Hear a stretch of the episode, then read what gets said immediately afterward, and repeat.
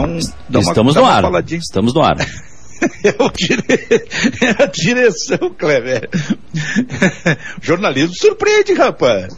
É co... O Kleber seria como se o Nelson Zirotsky chegasse e colocasse um programa no ar? Por aí, por aí. Equivale? É, e, e sem muita conversa, né? Vamos que estão no ar. Exatamente. Ele deve estar rindo lá. Ô brabo. Não vai dizer nada, né, diretor? Não vai. Muito bem. O, o Bairrista Futebol Clube, esse programa é uma loucura. Ele é tão louco que hoje só tem dois participando. Mas eu, tô quase realizando o meu sonho, que é apresentar esse programa um dia sozinho, viu, Kleber? Tu tá impedindo que isso aconteça hoje. Quer Eu falar, vou- durante, vou- tu falar durante uma hora. Vou fazer o seguinte, uma hora eu não vou resistir, mas eu te deixo cinco minutos, eu saio do ar, fica só tu. E o cara, eu tenho que. Peraí que eu. Deixa eu me eh, ajeitar o meu. Meu fone aqui. Tu tá me ouvindo bem, né, Kleber? Sim, sim, perfeitamente. Parece que tu entra pelo. Parece que tu entra pra mim pelo computador. É, eu tô dizendo que é uma loucura isso aqui. No Bairrista Futebol Clube, RF Assessoria Jurídica é a parceria, é o patrocínio. RF Assessoria Jurídica. E também na parceria com as rádios Felicidade, a 90.3 FM e a Rádio Sorriso 104.3 FM. E aqui a audiência é pelo FM, mais de 200 municípios alcançados pela Felicidade e pela Sorriso. Bairrista Futebol Clube. Pô, foi-se o meu sonho, rapaz. Bom, Foi- agora foi-se o meu sonho, Kleber. agora fica difícil negociar, Osso. Pô, porque eu disse que. Viu, seu Ramiro Roxo, que chegou agora? Tava dizendo, Opa. tava dizendo pro Kleber que o meu sonho é um dia apresentar esse programa sozinho, sem ninguém mais, falando sozinho durante uma hora. E aí eu falei isso pro Kleber e achei que o Kleber ia se dar conta e ia sair. Ele não saiu. E aí eu entrei. E aí tu entrou. Quer dizer, É. foi esse o meu sonho. Eu, eu, te, eu te mandei um recado avisando que ia me atrasar ah, alguns minutinhos Isso. pela, pelas nossas, as nossas ah, qualidades brasileiras com a internet, né? É? É. Tava ruim a tua internet aí? Tava bem ruim, agora, agora, graças a Deus, melhorou, tá tudo certo aqui. Mas pode criar um programa, Silvio, falando sozinho. não, eu já tenho um troço mais ou menos assim, que é o Noite Quieto, mas ali é dois minutos e meio. Ali eu, ali eu falo comigo mesmo. Não, Lembrando, pode criar um de duas horas, falando sozinho. será que eu aguento? Me lembro do Rui Carlos Osterman, que apresentava um programa, eh, Kleber lembra bem que era o às quatro da tarde e o como é que era o nome? Não era Gaúcha Entrevista. Era, era um programa cultural. Ele, Não, sabe? mas acho que era tinha entrevista. Era gaúcho entrevista e às vezes o entrevistado atrasava. E era normal o Rui falar com toda aquela categoria dele sozinho durante uns 20 minutos, mais ou menos.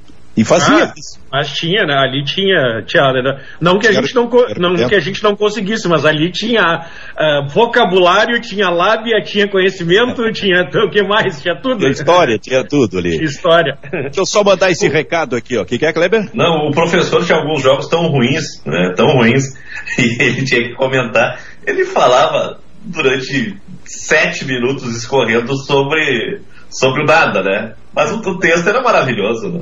Não, e naquele tempo, em, naquele tempo em que o intervalo era com o narrador, né? Chamando o comentarista. isso, aí o coment- não o tinha tra- do tradicional intervalo, né? Largava, Não. pro, largava É. pro comentarista, o comentarista ficava 15 minutos falando. 15 minutos falando, cara. Olha, era um desafio. Mas olha só, CNH suspensa ou caçada, pontuação, multas, processos de trânsito. O trabalho da RF Assessoria consiste aqui em verificar eventuais irregularidades, apresentando recurso administrativo de modo a cancelar a penalidade imposta. RF Assessoria Jurídica. Telefone, hein? 989344196, que é o, o WhatsApp. 89344196 para você fazer contato se tiver uma destas, um desses problemas aqui. CNH suspensa ou caçada, pontuação, multas ou processos de trânsito. RF Assessoria Jurídica. Sabe que domingo é Grenal, eu até preparei aqui na minha pauta o seguinte, lembrar de alguns Grenais, baseados, aliás, neste livro aqui, o, o Ramiro Ruxo.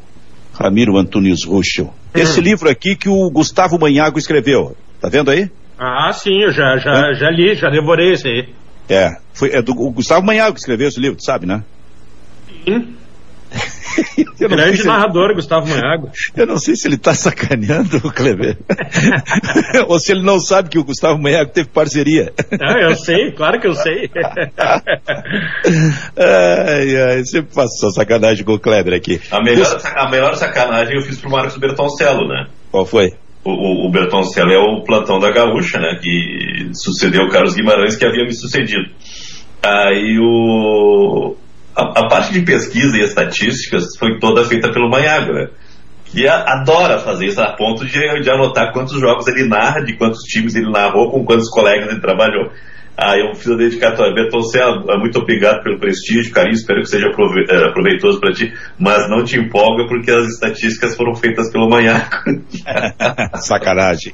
Então o livro é 100 vezes Gauchão, a história centenária de uma paixão, Gustavo Manhago, Kleber Grabowska. Nós estamos, eu acho que na centésima primeira ou centésima segunda edição do Campeonato Gaúcho já.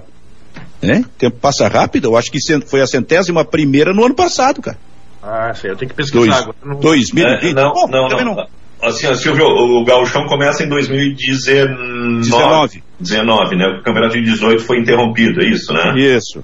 Aí tem dois anos que não, é, não tem campeonato. Certo. Então, uh, esse livro foi lançado em 2019. 2019, é. Então nós temos uh, 200, uh, 200, uh, 100 e, 101 edições. 101? Bom, olha só. É, mas antes de eu puxar algumas dessas histórias aqui com vocês para falar sobre o Grenal, afinal tem Grenal amanhã às quatro e meia da tarde. Quem será que o Luiz Felipe vai escalar? Quem será que o técnico Diego Aguirre vai escalar pelo Internacional? E Luiz Felipe estreando ou reestreando no Grêmio.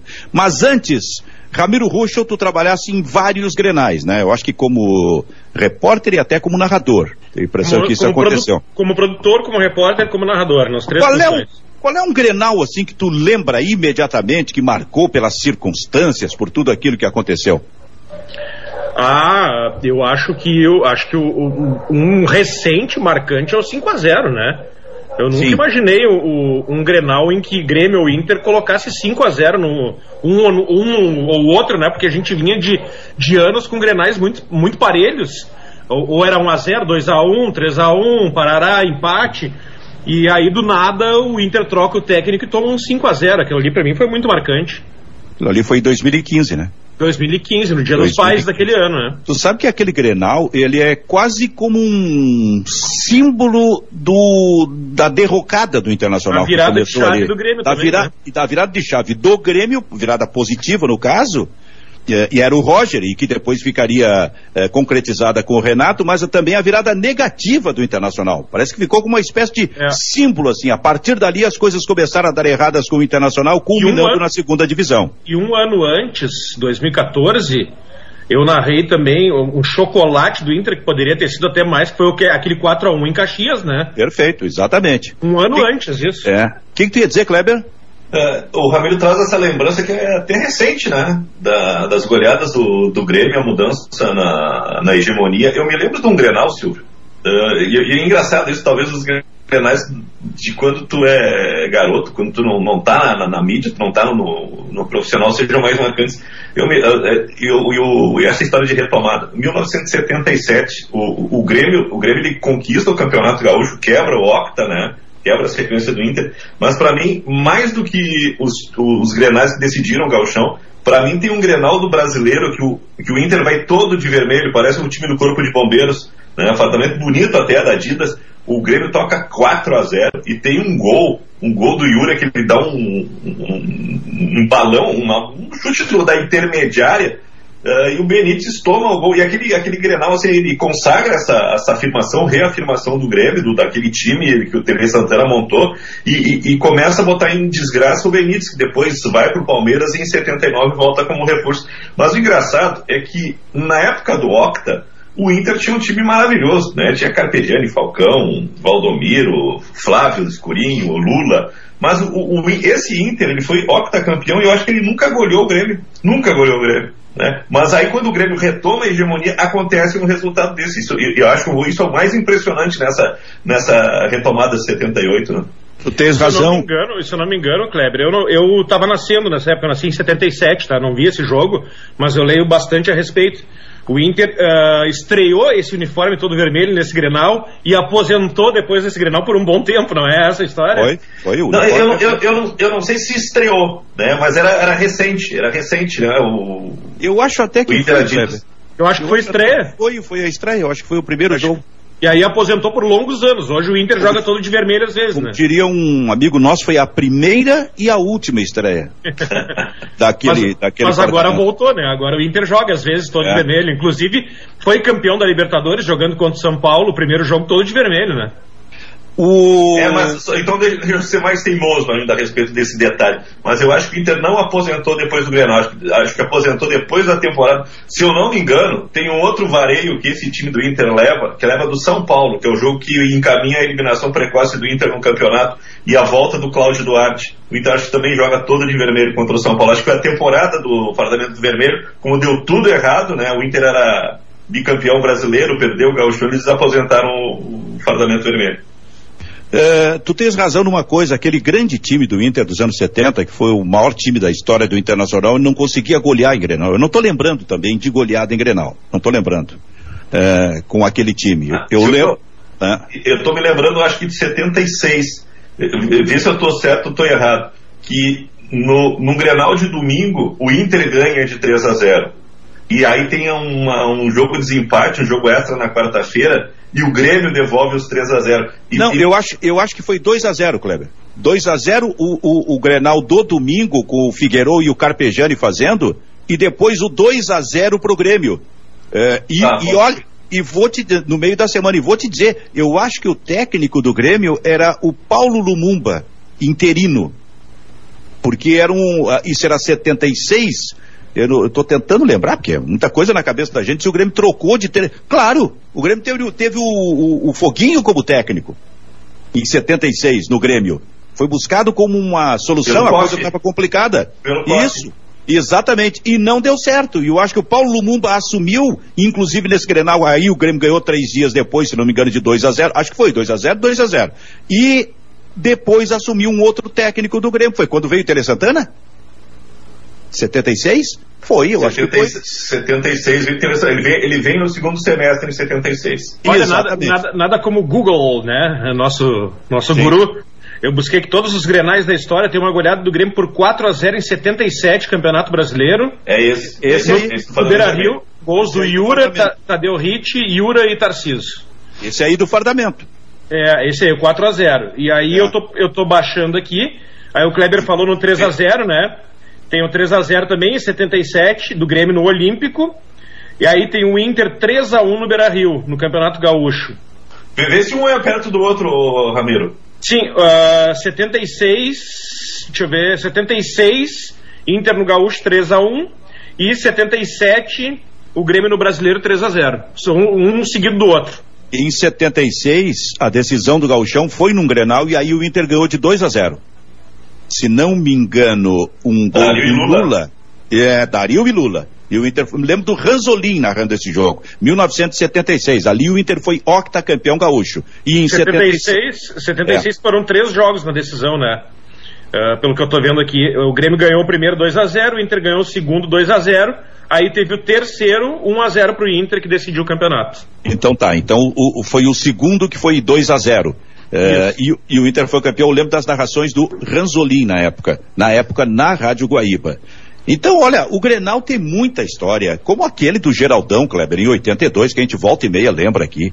Geraldão, centroavante, tinha passado pelo Grêmio em 81, voltou lá para o interior de São Paulo, acho que foi, ou estava no Corinthians? Acho que ele estava no Botafogo de Ribeirão Preto, se não me engano. Juventus, eu acho que ele estava. Juventus. É. E aí o Inter foi buscar e ele vem e no seu primeiro Grenal, não lembro se era a estreia dele no Inter, mas no seu primeiro Grenal ele faz três gols. O Inter ganhou o jogo de quanto? 3 a 0 Acho que 3 a 0 Eu acho que foi 3 a 0 E no segundo Grenal ele faz dois gols. Ele fez o Geraldão em 82, em dois, em dois Grenais apenas fez cinco gols o centroavante do Internacional. Cinco gols. Qual é o centroavante que faz tanto gol em Grenal hoje em dia, dos, nos tempos atuais? Ninguém mais consegue isso, cara. O último foi Leandro Damião. Fez quantos? Nossa, olha a cabeça, é difícil de lembrar isso. Eu não sei como é que tu tá lembrando disso. O Damião fez uns 6, 7 gols em Grenais. O Índio não, mas... fez muito gol em Grenal. Não, não, tá. Mas aí precisando de muitos jogos. Eu tô falando ah, tá, assim, em, um centroavante fazendo 5 gols em dois jogos. Júnior Viçosa. É isso que eu tô falando. é, mas é verdade. O Júnior Viçosa fez 4 em dois jogos, não fez? Não foi isso? Cara, o futebol é mágico. Essa tua lembrança aí, Júnior Viçosa, 4 gols em dois Grenais é demais pra minha cabeça. E mandou a arquibancada do Beira Rio ficar em silêncio, que estava em obra, não tinha ninguém no lugar lá. Se tu perguntar para torcedor gremista, lembra do Júnior Viçosa, eles não vão lembrar. Tá no Brasil de Pelotas, né? Pois é, mas eles não vão lembrar da passagem, porque. Ah, lembra sim. Fazer... Não, pode ser para a questão do, do Grenal, assim, mas não que tenha sido um centroavante marcante no Grêmio, né? Ele marcou por isso agora. Isso acontece também, é evidente. Foi naquele, foi naquele ano em que o Grêmio ganhou por 3 a 2 o primeiro jogo. O Inter virou 3 a 2 na, no jogo da volta e ganhou nos pênaltis. O campeonato Cara, eu, eu... era Renato contra Falcão, né? Eu não conseguia me lembrar disso, Kleber, que o Júnior Viçosa fez quatro gols em dois grenais. É, e impressionante, né, que o, o Grêmio estava com o título na mão, e se eu não me engano, Ramiro, no segundo Grenal, o Falcão vai com o Juan de lateral esquerdo e leva um baile no primeiro no, no jogo, né? Aí, e o Inter saiu perdendo, né? É, e aí com 30 minutos o Falcão vê que a estratégia dele não deu certo, ele, ele remonta o time, coloca o Zé Roberto né? E o Zé Roberto se transforma no grande nome do, do Inter naquele Grenal. E, e o Inter uh, consegue virar para 3 a 1 Olha só a reação do Inter naquele Grenal, 3 a 1 uh, eh, e tá com o título na mão. E aí numa bola assim meio que perdida, o, o, Renan, o Renan sai do gol, a bola é toda dele, ele deixa escapar, faz a lambança e o, e o Borges faz o 2 a 3 que leva para os pênaltis. Olha, falamos, lembramos tanto de Grenal aqui que eu acho que nem precisa dar uma repassada, mas eu recomendo aqui, 100 vezes Gauchão, a história centenária de uma paixão. O livro sobre o Campeonato Gaúcho do Kleber e do Gustavo Manhago. E tem aliás, outro, e tem aliás, outro. o Renan, né, o Renan em Grenal não tem histórico bom, teve um que ele deu uma voadora no Rodrigo Mendes e foi expulso, né? É, campeonato. E também a mesma coisa, o Inter estava ganhando o Grenal, um jogo tranquilo, Isso, ele, ele, ele deu sai... empate sai com, sai com o pé no, no peito e, e, e, comete o pênalti. Uh, a respeito de livros sobre, gauchão, sobre Grenal e Gauchão, tem esse livro que o Manhago escreveu, muito bom, né? E tem, e tem um outro, Silvio, que é Davi Coimbra, Nico Noronha. Nico e Noronha. E depois, uh, e depois tem uma outra edição que tem a participação do Mário Marcos também né? Que ali tem, tem histórias muito bonitas. Tem, olha, tem uma história que conta uh, o surgimento do, do, mito Paulo Santana como torcedor gremista, né, aquela história do Papai Noel azul. E ali tem várias fichas de fichas técnicas com escalações dos Grenais. Eu tenho esse livro também. Tenho, esse, tenho a primeira edição ah. com o Davi e o, e o Noronha. Papai Noel azul foi em 62, né? Porque naquele, na, no fim do ano, sempre, sempre, tinha um Grenal que encerrava o Campeonato Gaúcho em dezembro. E aí, dependendo do resultado, Papai Noel era vermelho ou azul. Né? E aí, o, acho que o Grêmio ganhou o Grenal. Não, se não me engano, perdeu o campeonato. Foi, acho que foi de 62. Isso aí, perdeu. isso aí, perdeu, perdeu o, Ganhou o Grenal. E aí surge o Paulo Santana de Papai Noel Azul. Que tinha, para quem, quem é mais jovem e não lembra, existia em Porto Alegre a chegada do Papai Noel, que é. descia nos estádios de helicóptero, com a apresentação da Xuxa. Ah, né? mas isso, é, isso, era, isso era depois, daí. Aí nós estamos falando dos anos o quê? 80, 90, por aí, é, né? falando dos anos 80, é. É. Mas, mas essa... também tinha essa briga, e às vezes era no Beira Rio, às vezes era no Olímpico. E, a, e essa, essa história do Santana, que foi em 62, se vestiu de Papai Noel azul, acho que provocou a torcida do Internacional e saiu corrido dos eucaliptos. O jogo foi nos eucaliptos. Ele, ele invadiu o campo, Benfica. Ele, ah, ele invadiu? Ele invadiu ah, o campo, ele, passou o tempo todo na, no alambrado com. Uh, ele, ele, dizem, era ele e o cabelinho, né? Os cabelinho, dois ficavam, é. ficavam maquinando assim alguma sacanagem para fazer contra os Colorados. E aí o Paulo Santana, ele como, tinha um cara que tinha uma fantasia de Papai Noel azul, Paulo Santana viu e enlouqueceu e disse, tem que me vender, tem que me vender, tem que me vender. Daí ele convenceu o cara a vender. E ele escondeu aquela, aquela roupa e, e deu a virada, o Inter ganhou o Grenal. E aí ele botou aquela roupa e uma maneira meio louca e, e, corajosa, ele furou o bloqueio do policiamento, pulou alambrado, né? De, deveria ser, ser ter alambrado a tela na, em volta do gramado e foi para o campo comemorar. O, pro, o, problema do Santana foi sair, né? Porque depois os colorados perseguiam ele a cidade toda. Né?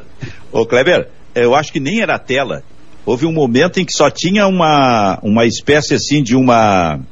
Como é que eu vou dizer? Um, um parapeito Um alambrado era só um parapeito, assim, nos campos de futebol. Então o torcedor ali podia invadir se ele bem quiser. Não sei se era esse caso aí do, dos eucaliptos, mas no interior tinha muito isso, eu lembro. E o Santana fugiu de, de, de bonde. Ele fugiu de bonde até o centro da cidade aqui da Silveiro até o centro da cidade, perseguido pelos torcedores do Internacional no bonde. Olha que cena maravilhosa se essa cena pudesse um dia ser reescrita e, digamos, refilmada ou filmada de alguma forma aí, Kleber. Tu imagina que. Eu, fico, eu, fico, pensando o Paulo Santana pendurado no, no, no, no, no balaustre do, do, do, do bonde, bonde correndo e subindo, né? Subindo e descendo de bonde. Diz que ele, ele pulava de um bonde para outro para despistar os colorados. Né? cara, olha, olha se isso não era maravilhoso, cara. Isso aí merecia um, é, um filme, um documentário. Aí Mas... passam-se os anos e Santana invade o gramado do Olímpico para dar um beijo no Tite, né? Ah, também num Grenal de final, né? Ah, e, e, e desfilava antes, é, Grêmio e Portuguesa, decisão do Campeonato Brasileiro de, 70, de 96, antes do jogo ele desfila pela pista atlética e levanta a torcida. Ah, eu, vou, eu, vou, te dizer, é muita loucura. o diretor apareceu. Pessoal, é que o diretor apareceu para nós aqui. Eu não sei se está aparecendo para vocês aí. Não, não, tá só para nós. Para dizer que é hora do break comercial. Aqui no Bairrista Futebol Clube com o patrocínio de RF Assessoria Jurídica. 90.3 FM, a Rádio Felicidade 104.3 FM, a Rádio Sorriso. Saindo para o seu break comercial. Volta em seguida daqui a alguns minutos e nesse intervalo aí, aliás, se o diretor nos ajudar, a gente pode atender a nossa interatividade para Vero Internet, também com a, a participação do Ramiro Roxo. É Grenal! E sábado tem Grenal. É amanhã, rapaz, quatro e meia da tarde. Ah, ah deixa pra lá. É porque a gente constrói a história para chegar no Grenal de amanhã, né? É. Que, tu ia dizer alguma coisa, Kleber? Não, o Júnior Viçosa, ele é do, do time do Renato, né? O campeonato com o Renato contra o Falcão. E, e, olha o nível, o nível de, de contratações, né? Porque uhum. de, nessa leva aí tem Lins, Clementino, Paulão, Júnior Viçosa. É o, o Renato, o Renato foi heróico aí. É.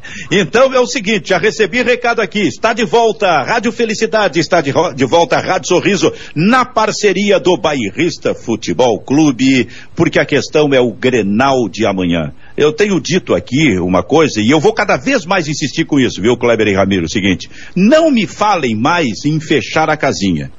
Quando, quando vierem me falar em fechar a casinha, eu quero argumentos. Eu quero possível escalação que fecha, fecharia uma casinha. Eu quero assim, o que que o técnico Luiz Felipe está falando sobre a está pensando, aliás, tentando imaginar, é, sobre fechar a casinha do Grêmio. O mesmo acontecendo com o Internacional. O que, que o Diego Aguirre está pensando sobre fechar a casinha do Internacional para o Grenal? Sob esse aspecto, Kleber, como é que tu imagina que o Grêmio vai jogar o Grenal de amanhã?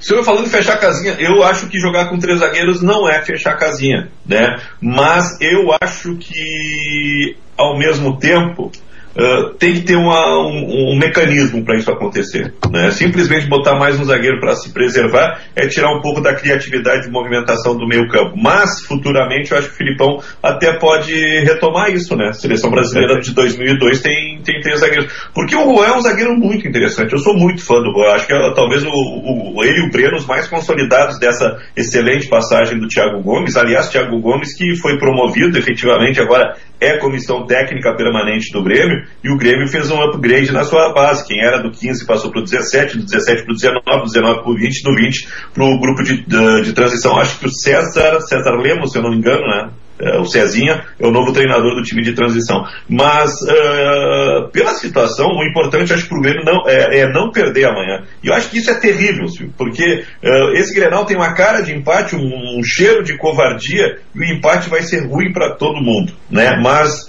passar pela prova do Grenal uh, vai ser uh, talvez o, o, primeiro passo do Filipão. Eu acredito muito na reconstrução do Grêmio com a chegada do Filipão, mas eu não vejo assim uma coisa muito muito radical do Grêmio para amanhã. Eu acho que vai ser uma manutenção com um ou outro ajuste. O, o, que, o que, por exemplo? Darlan, Darlan no meio campo acho que volta. Ele e Bobson jogam. Eu acho que eles e eles e o Darlan não vai ser meia, acho que vai ser volante, né? Mais fixo ele e o Bobson. E aí vai ter um homem de articulação um pouquinho mais livre. Tipo Ah, seria? Não, eu acho, eu, eu acho, não, acho que vai ser Jean-Pierre. Pois é, eu fico pensando, se tentando interpretar pela cabeça do Luiz Felipe, ele faria ou, isto? Ou outra uh, o jogador seria Alisson, mas eu não sei qual é o estado do Alisson que voltou a ser relacionado na quarta-feira. Esse tipo de composição, esses jogadores que fazem, né, um, que é um atacante que recua, que recompõe, acho que é esse tipo de jogador que o Filipão vai, vai buscar para o meio campo. O que seria fechar a casinha no Grêmio, Ramiro? Eu acho que o Filipão vai fazer a cartilha básica do retrancão, que é o 4-4-2 tradicional. Quatro, quatro atrás, dois volantes, uh, um terceiro volante que faz função também um pouco de meia. Qual, um seria, meia... Esse, qual seria esse primeiro volante? Eu acho que o primeiro volante é o Bobson, né? Acho que o primeiro volante é o Bobson. Eu, eu tô vendo Por... de vocês dois que vocês não acreditam que ele possa colocar o Lucas Silva.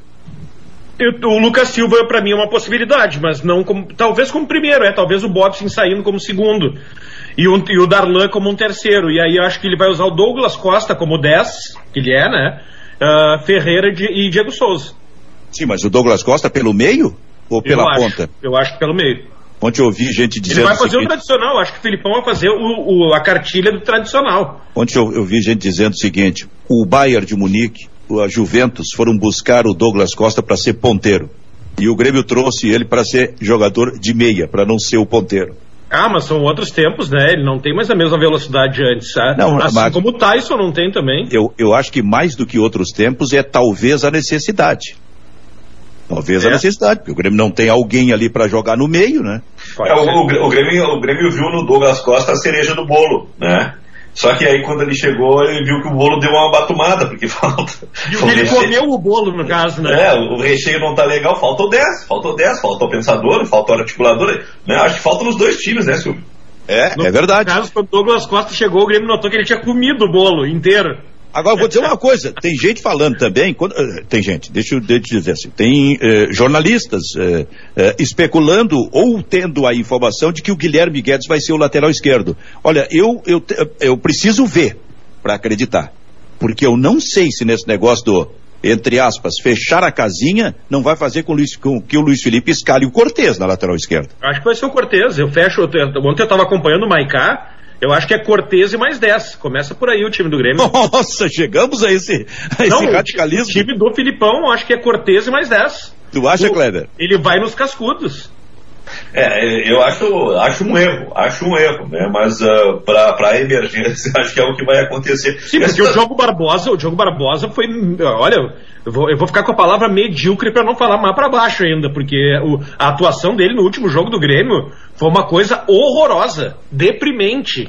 É, é, tanto é verdade, ô, Ramiro, que ele tá tão mal que o, que o Cortez passa a ser uma alternativa viável, né?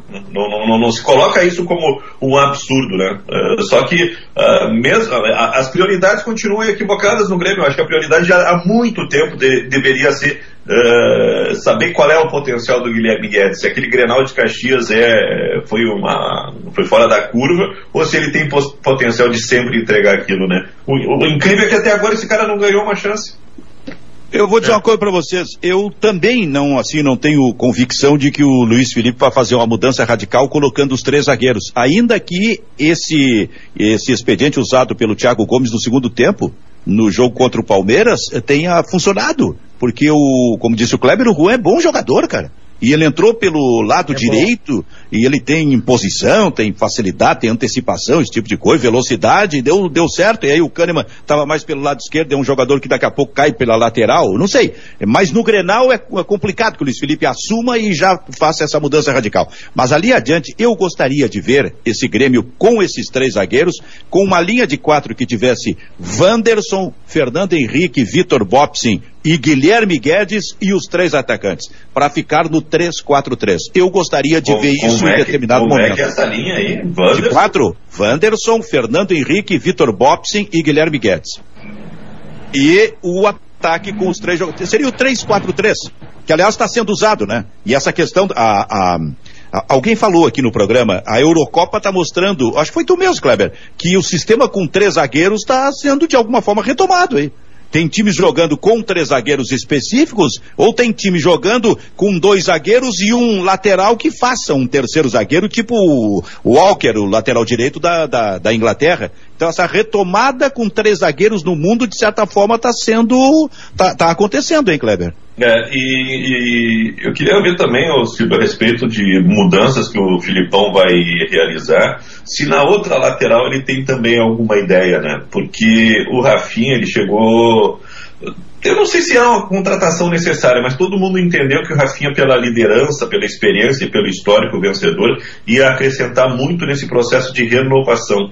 Mas a gente não está vendo assim uma contribuição. Ninguém fala, ah, o Rafinha está me ensinando isso, o Rafinha está entregando isso. O Rafinha, ele, ele, ele, ele é titular pelo nome, né? Pelo nome pelo alto investimento, mas eu não, eu não consigo ver uma, uma contribuição do, do, do, Rafinha, nem, nem em termos de, de mobilização, de liderança, uh, do que e também em, em suporte para os garotos. Concordo contigo. Agora, acho que pela, por essa liderança, entre aspas, vai jogar o Grenal. Sim. Eu acho que o Luiz Felipe chegaria, Ramiro, e diz: não, não, o Rafinha fica no banco, vai começar o Wanderson? Não, o até primeiro jogo dele?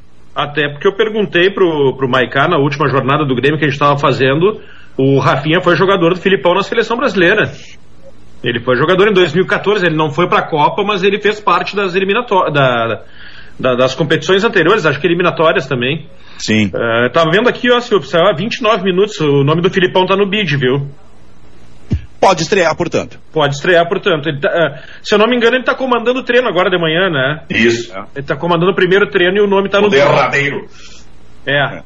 Agora, por outro lado, eu estou pensando o seguinte: e o Diego Aguirre?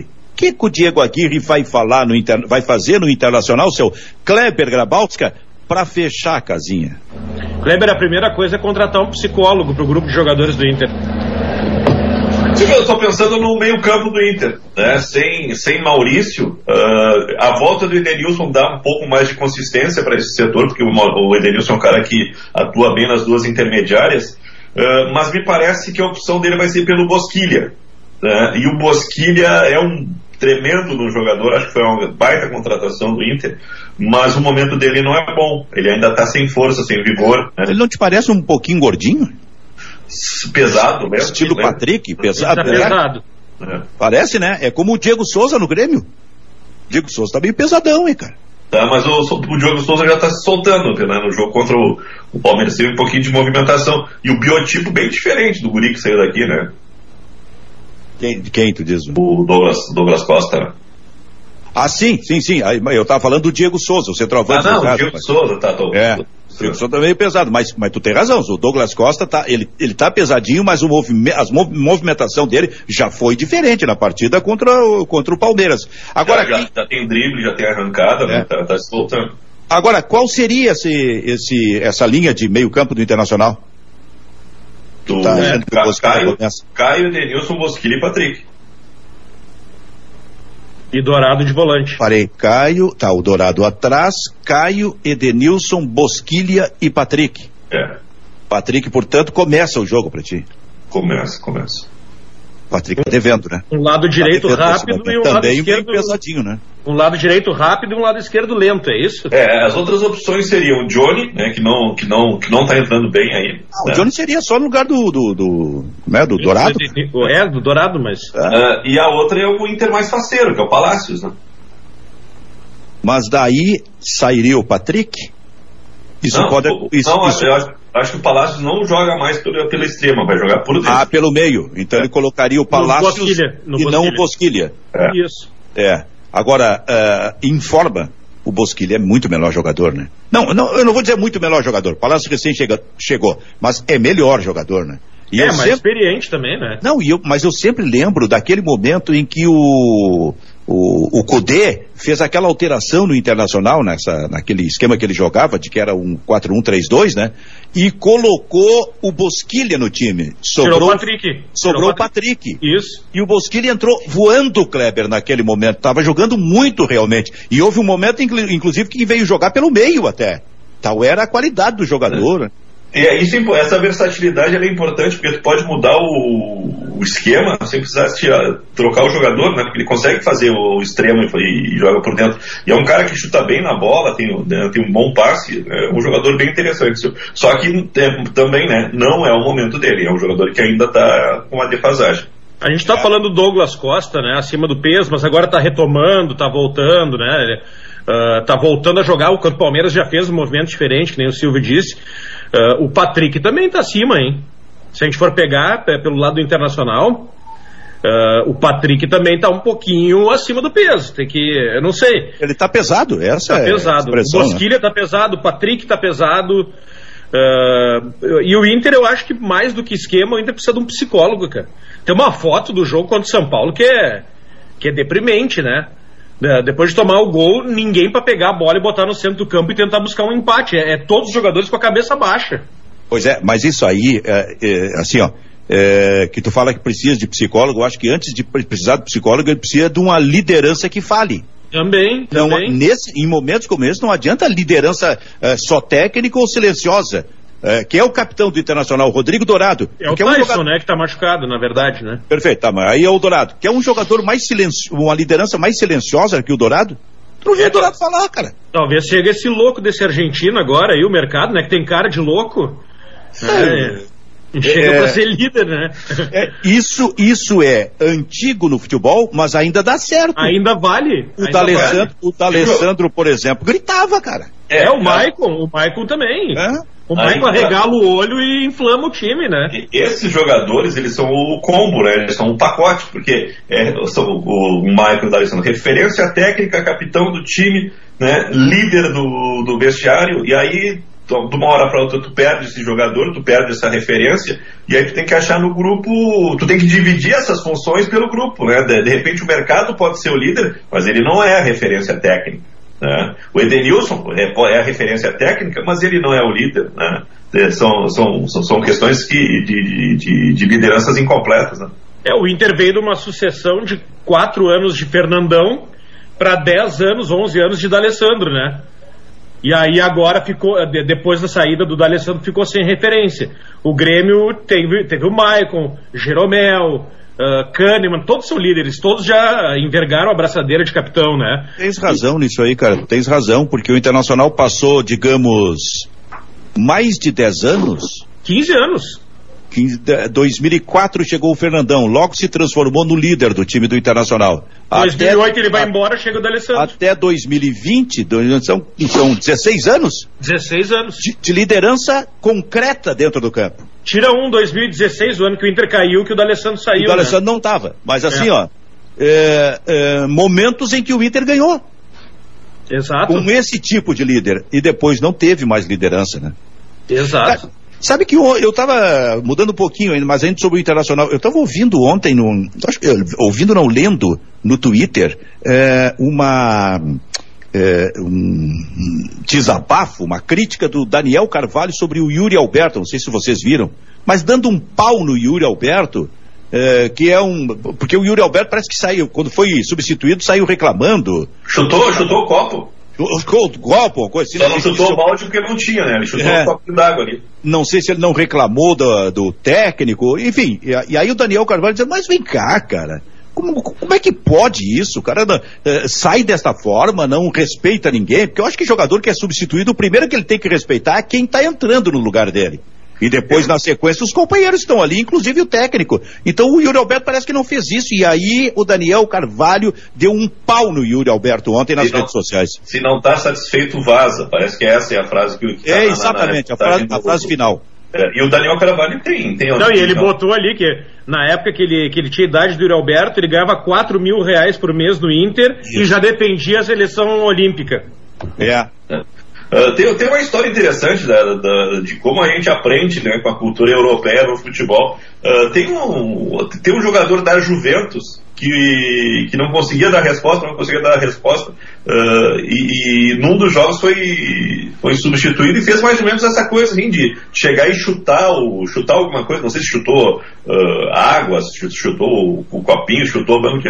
Um diretor chegou e disse para ele: oh, não faz mais isso, porque aqui é a Juventus tu está desrespeitando os teus colegas, o teu substituto, o teu treinador, né, e o torcedor. Né. Tem que ter essa lição, tem que ter alguém com essa grandeza, né, esse entendimento para mostrar, só, aqui não é a casa da mãe Joana, aqui é um clube grande, né, não faz mais isso. Não, e depois tu acrescenta esse combo o fato de que o Yuri Alberto não está jogando, velho. Já jogou mais o Yuri Alberto. Isso até pode passar pelo técnico, mas também passa por ele, evidente, né? Não está conseguindo jogar. É, e outra coisa, não, não, não vem aquele application, né? Não, foi um, uma insatisfação comigo mesmo, que não consigo dar resposta. Olha, é. fica, guarda pra ti, né, cara? Isso é como aquele negócio assim, ó. É, é, distorcer o que eu falei, não era isso que eu, não foi isso que eu disse. É, ou então ainda uma pior, não é nada disso que o senhor está pensando. diria, diria o bavaresco. o bavaresco.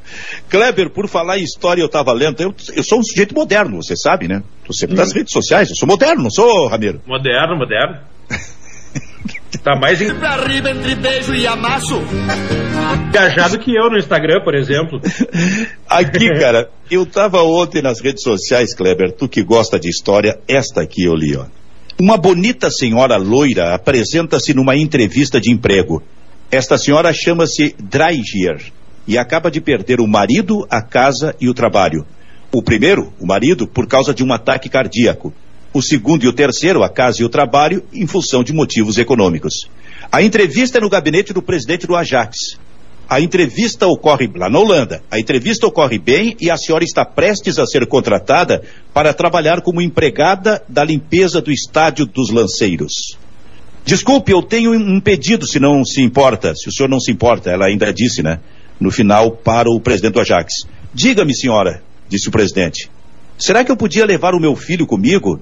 Eu não quero que ele fique sozinho enquanto eu trabalho. Talvez eu lhe consiga arranjar algo para fazer também, ela disse, né? E aí o presidente disse: Claro, vou ver o que posso fazer. Como diz que ele se chama? O nome dele é Johan, disse a mãe. Desse que está aqui atrás vestindo a camiseta vermelha, como disse um gremista ontem. O Zé, nome o que, do que guri, o cara está fazendo aí? O nome do guri era Johan Cruyff. Que história é essa, cara? Maravilhosa. Assim, também assim surgem os grandes craques da história do futebol do mundo, né? Que história maravilhosa, Silvio. Eu estava pensando assim, ó, uma, uma, trazendo essa relação pro, pro, pro Paulo Nunes. É, o Grêmio foi contratar o Magnus. Ah, tem uma. Tu não quer levar um tal de Paulo Nunes aqui que a gente não tá usando? Daí o Paulo Filipão, sabe esse baixinho aí, quem quer. Né? Tem algumas coisas espetaculares, mas essa, essa do Cruyff eu não conhecia, mas é, é linda essa história. Cara, cara. Romagno era, era o ficha 1. É, exato aí. Cara, mas quando eu li essa história, eu digo barbaridade. E aí me lembrei desse quadro que tem o. Pois é, porque tu tem uma foto do, do Carpegiani aí jogando pelo Inter. É, é, exatamente. Cara, eu não sei de onde, onde, é que eu tava com a cabeça, mas eu acho que eu tava com a cabeça boa quando eu montei, porque isso aqui foi um quadro que eu montei, né, cara? Que tem o Tostão, tem o Pelé dando uma bicicleta lá em cima. A, a, a foto de bicicleta mais perfeita que eu vi, com o seguinte detalhe: o Pelé errou essa bicicleta. Foi pra fora. mas até errando, até errando ficou bonito. Não, mas ele, ele, ele, fez o, ele fez o movimento, mas errou na bola. eu acho que ele errou é, na é. bola, acho que foi, né? E ali e embaixo, Silvio. Aí tem o Cruyff, o Cruyff do lado dele, o Beckenbauer, o Romário, o Garrincha, aqui o Eusébio. Eusébio. Eusébio. O Eusébio tá de vermelho. Torcedor, aqui ele não se deu Só que tá em preto e branco, é. é exatamente. E aqui o Ronaldo e aqui o. O. Bob Charlton. Bob Charlton. Em cima do Ronaldo é quem? O Romário? Do Ronaldo é o Romário. Ah, os dois melhores. Tá bom? Eu coloquei o Romário acima do Ronaldo. Tô errado? Não, tá certo. Pra mim tá não certo. sei, não sei, né? Essa polêmica ela vai longe, né? Essa, uh, daqui a 20 anos a gente vai estar tá ainda respondendo por Faltou essa polêmica. só um R nesse teu quadro, mas é um cara discreto, é um cara tímido, que se chama Rivaldo. É, não, mas esse quadro aqui ele pode ser aumentado um dia. Tem pode, pode fazer um ponto. Se eu faço, faço o segundo quadro. É mesmo? É. Aí eu coloco quem? Mazinho Loyola, Júnior Viçosa. Não, não, não. Aí, aí tem que botar ó, Maradona Messi. Ah, verdade. O Silvio não gosta de Argentina, hein? Próprio Cristiano Ronaldo. Cristiano Ronaldo, Rivaldo. Acho é. o Rivaldo, eu, assim, que nem o Ramiro, acho o Rivaldo assim, um jogador espetacular, espetacular. Sabe qual era o primeiro que eu ia colocar? Hum. O diretor aí. O primeiro que eu ia colocar era o Zidane. Também, também. É. Esse novo quadro. E, e, um garoto também que fez muito sucesso em 58, chamado Didi. Muito bem, era bom aquele garoto. Então é o seguinte: a Rádio Felicidade a 90.3 FM a Rádio Sorriso a 104.3 FM estão saindo para o seu break comercial. o seu break comercial para seguir com a sua programação normal. Como eu digo, a audiência que vem pelo FM com alcance de mais de 200 municípios pela felicidade e pela sorriso.